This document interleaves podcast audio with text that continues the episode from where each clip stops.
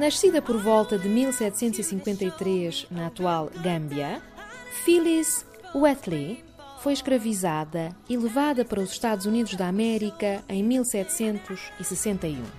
A família que a adquiriu deu-lhe estudos e sabe-se que era versada em grego, latim, literatura britânica e conhecedora de astronomia e geografia.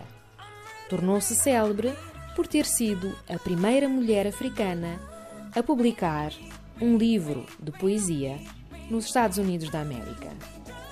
Phyllis Wheatley faleceu em 1784.